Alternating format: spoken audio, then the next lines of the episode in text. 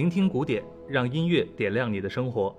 各位好，欢迎收听新一期国家大剧院聆听古典栏目，我是建叔。今天呢，我继续给微微代班，咱们一起巡礼音乐大师贝多芬。这个系列节目的名字叫做《贝多芬的早中晚》啊，顾名思义，我最初的计划呢是用三期节目，分别对应作曲家的早期、中期和晚期三个阶段的创作。但是越做越觉得，对于贝多芬这样一位改变了音乐史的伟大作曲家而言，这个篇幅实在是太短了。特别是在他杰作频出的中期创作阶段，就算我们每首曲子只听一分钟，那恐怕一期节目也是不够的。所以呢，我觉得就临时调整计划，在贝多芬的中期作品当中呢，我们多停留一段时间啊，就像把音乐中的某个主题段落再反复一遍一样。让我们能够更从容地欣赏这些伟大作品的美感。那今天的节目呢，咱们就聚精会神，只听一部作品。我相信它一定是古典音乐史上知名度最高的作品之一，那就是贝多芬的 C 小调第五交响曲，也被大家习惯地称为命运交响曲。那在介绍这部作品之前呢，我们先来穿越时空，回到1808年的12月22号。在这个初冬的夜晚呢，维也纳河畔剧院上演了一场贝多芬专场音乐会。三十八岁的贝多芬在音乐会中亲自担任指挥和钢琴独奏。这场音乐会的时长接近四个小时，这在今天是难以想象的。大约从六点半演到晚上十点半左右，而贝多芬的第五交响曲、第六交响曲全都在这场音乐会上首演。贝多芬还演奏了第四钢琴协奏曲，还有合唱幻想曲以及几段合唱音乐作品。我想，这真的可能是音乐史上最传奇的音乐会啊！如果时光可以倒流，很多乐迷都肯定想亲临现场感受这个伟大的时刻。但是，我觉得呢，也可以安慰一下大家，那就是这场音乐会的演出质量上肯定是没法跟今天我们听到的音乐会相比的。贝多芬的音乐对于那个时代的乐团来说，技巧过于艰深了，而且这场演出的排练时间也极为不充分，所以远远不会达到我们今天节目当中给大家播放录音的这个水准。可是，我觉得这个历史瞬间至少能给我们提供以下几个信息：第一，就是经常被人谈论的贝多芬的耳聋问题，至少在他四十岁前后。这个耳聋问题也只是部分频段的听力下降和耳鸣，还没有严重到完全听不到声音的程度。第二呢，就是在二百多年前，我们可以看到这个剧场生活的一种样貌，因为没有今天我们如此丰富便捷的电子传媒手段，所以观众对于现场观看演出的热情和期待反而更高。演出动辄是四五个小时，这是很普遍的现象。啊，毕竟其他时间大家基本上就没什么娱乐生活了。这就像今天全世界演出莎士比亚的戏剧，通常都会进行删减一样。那个年代我们不嫌它长，但是今天我们就觉得它太长了。那第三是一个很有意思的信息，就是在1808年的这个首演音乐会上，F 大调田园交响曲是被标上第五交响曲的名字，而 C 小调交响曲则被称为第六交响曲。也就是和我们今天说的贝多芬的第五、第六的序号正好相反，啊，其实这也提醒着我们不用过分的执着于作品的先后顺序，或者单纯的把序号就当做他的创作顺序。贝多芬和很多作曲家一样，经常同时写作几部作品，可恰恰就是在这种同时创作的前提下，我们说第五交响曲和第六交响曲呈现出这么鲜明的气质差异，这真的是非常让人吃惊的。好了，接下来咱们言归正传，听听 C 小调第五交响曲这个著名的开篇。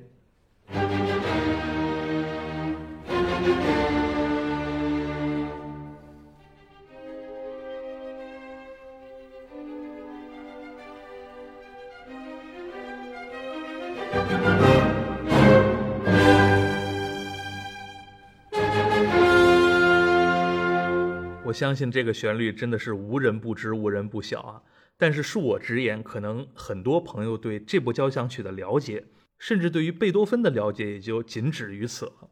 那当然是一种遗憾了。我们至少要完整听完一部作品，才知道这其中的片段意味着什么。在这个声音之下呢，首先我要说的就是《命运交响曲》其实可能并不应该被称为命运。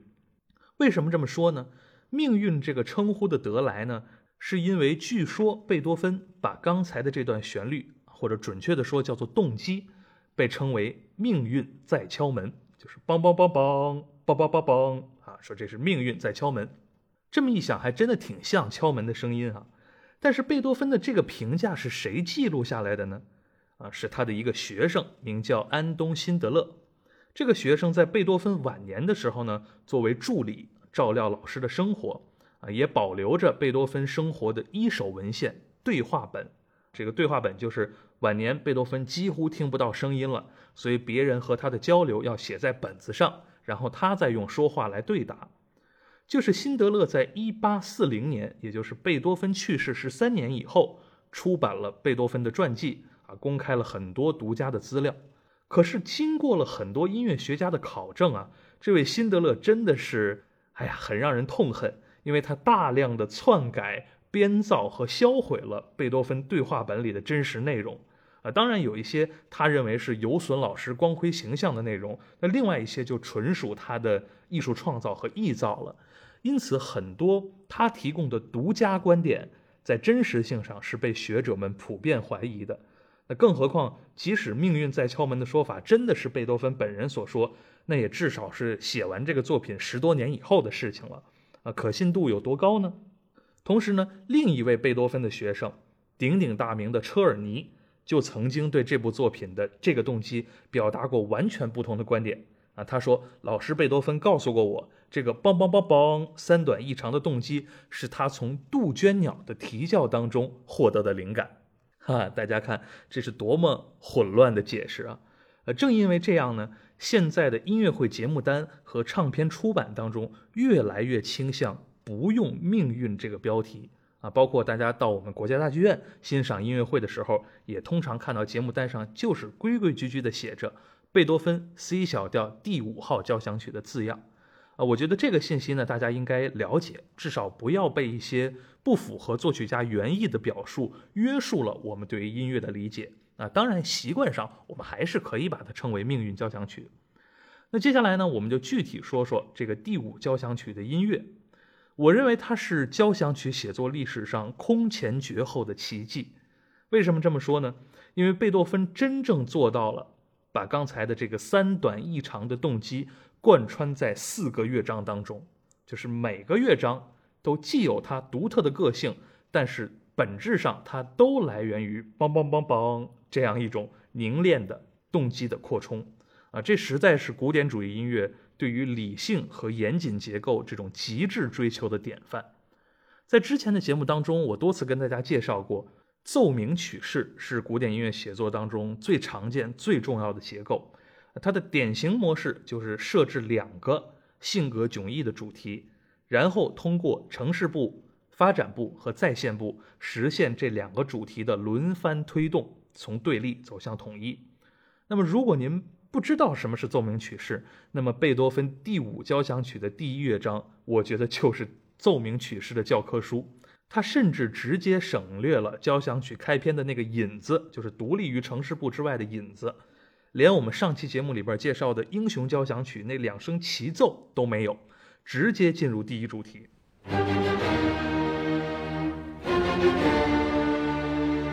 就是我们刚才听到的这个所谓命运主题动机。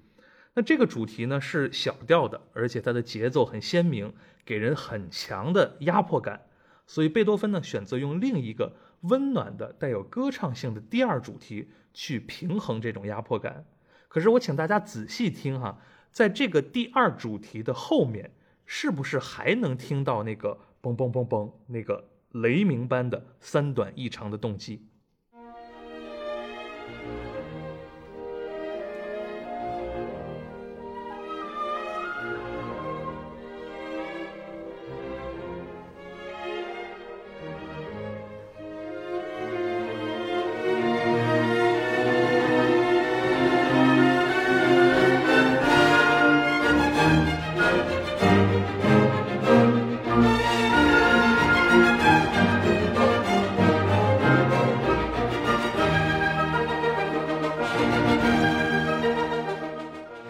我相信大家对《城市部》里面的这两个主题已经非常的熟悉了。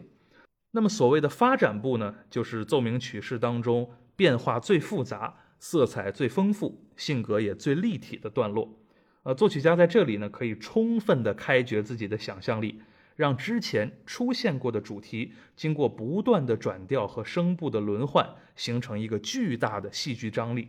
那这一点呢，我们之前节目当中为大家介绍过莫扎特的第四十号交响曲，这个第一乐章堪为典范。那我们来听听贝多芬在他的第五交响曲第一乐章的发展部是怎么做的。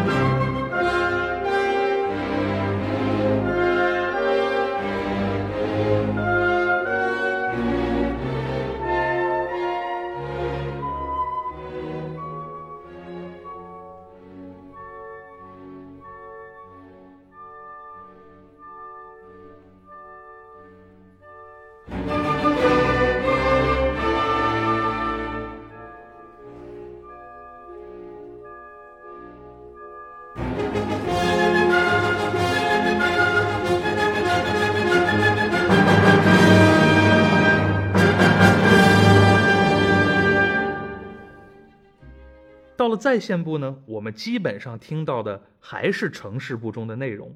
但是作曲家呢要让两个主题形成气质上的融合，在这儿呢，贝多芬写了一个让人意外的神来之笔，那就是我们会突然听到双簧管孤寂的独奏，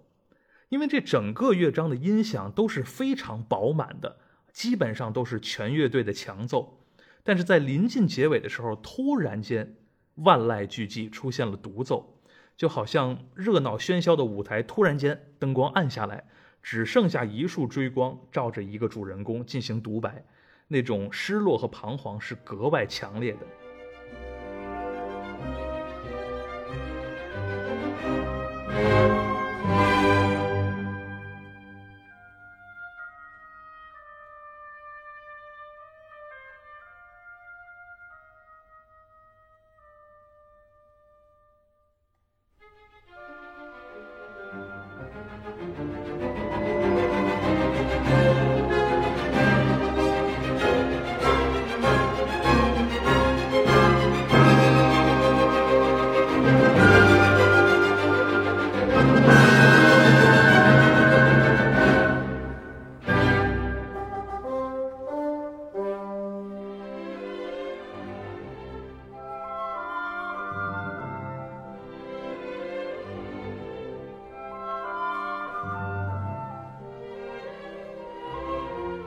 我想这就是伟大作曲家的共性，那就是他们的音乐永远是立体的、多面的，即使是在展现斗争、展现大场面，或者说是在向公众呐喊和诉说的作品当中，他们也会真实的流露出伤感、无奈、孤独和无助，不是一味的高喊口号。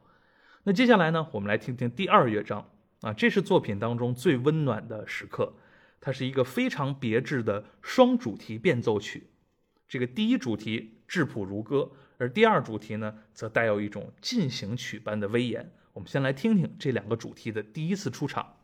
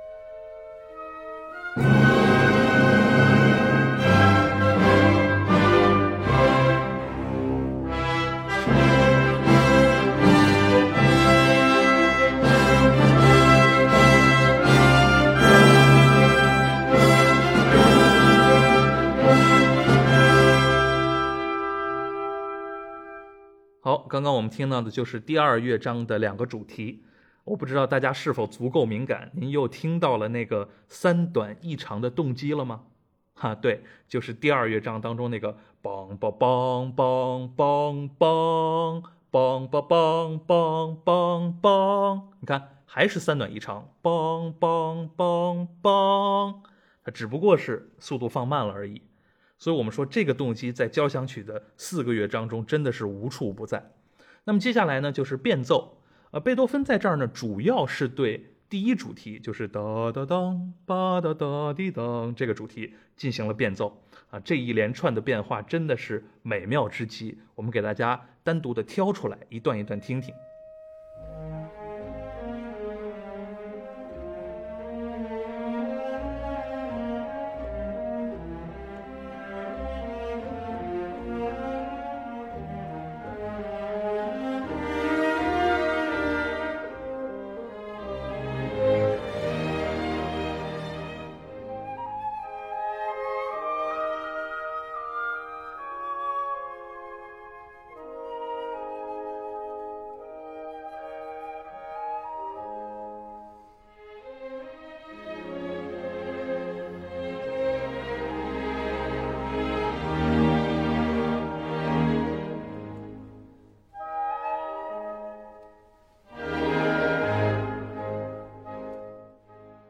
我们继续来听下一个变奏。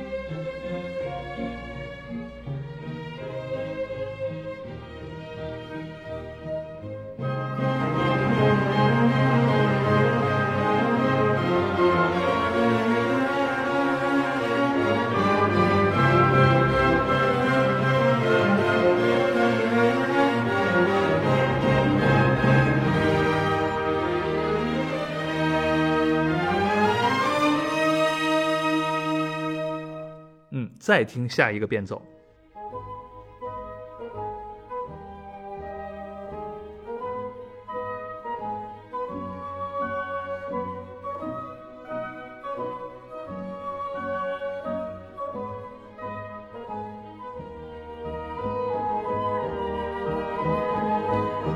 啊，我相信很多朋友对这个作品非常的熟悉哈，但是您可能还没有意识到，原来贝多芬是这么卓越的变奏曲大师。刚才这一系列的变化没有丝毫的炫技，作曲家不是在展现自己的作曲技法，而是让音乐的情绪不断的发生着变化扩充，阴晴不定，悲心交集，把一段非常简单好听的音乐变成了荡气回肠的史诗。那接下来我们进入作品的第三乐章谐谑曲。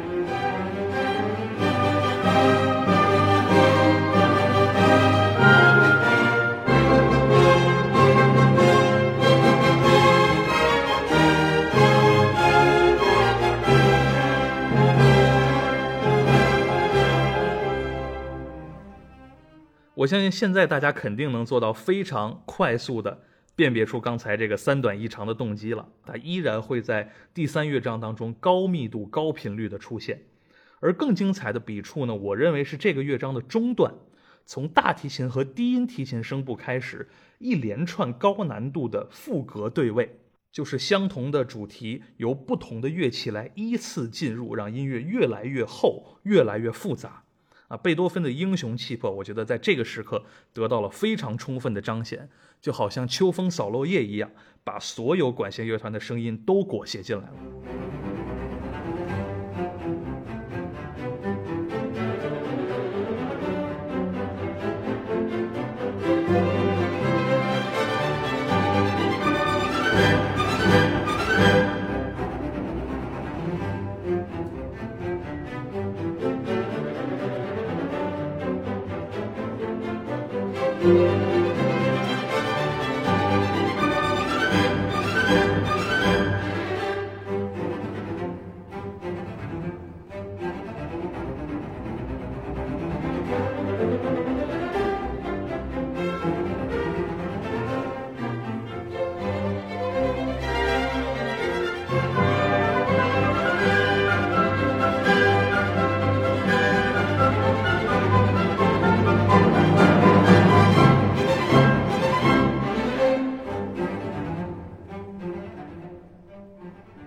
接下来我们要听到的是贝多芬在这个交响曲当中最伟大的创造，也就是第三乐章到第四乐章的过渡。在这里，贝多芬设定第三乐章和第四乐章是连续演奏，啊，这虽然不是交响曲当中第一次出现乐章之间不停顿，但确实是重要的交响杰作当中首次有这样的安排。啊，包括和他同一时期的我们刚刚提到的第六交响曲《田园》，也是采用了三四五乐章相连的方式。这充分说明了我们之前反复提到的贝多芬对于交响曲严肃属性的追求。他把多个乐章当做一个整体在进行思考，包括第五交响曲这个贯穿全曲的动机，包括每个乐章的调性关系，包括用谐谑曲代替小步舞曲。这其实都是在降低交响曲的娱乐属性，增加它的思想深度。那么再说一句题外话，就是我们今天在音乐会礼仪当中有一个大家都知道的不成文的规定，就是乐章之间请勿鼓掌。我觉得这个规定其实也可以看作是从贝多芬的中期创作开始的。在这之前呢，海顿、莫扎特的交响曲大部分乐章之间不但可以鼓掌，甚至是可以休息。而且可以穿插其他的作品，但是在贝多芬这儿是完全不允许的。这当然也影响了贝多芬之后的作曲家们。那么在第三乐章进入第四乐章的这个转变当中，我们依然会听到那个三短一长的动机，但是它愈发的小心翼翼，最后呢消失在了定音鼓的弱奏当中。在这之后，弦乐仿佛进入了一团朦胧的雾霭之中啊，每一个乐句。都在模糊当中改变着调性，好像是在寻找，在犹豫，在摸索，最后终于迎来了一束强光。乐团做出了一个幅度极大的渐强，让铜管呼啸而来啊，迎来了第四乐章 C 大调上的这个凯歌一样的昂扬主题。这真的是音乐史上的起笔，我们一起来听听。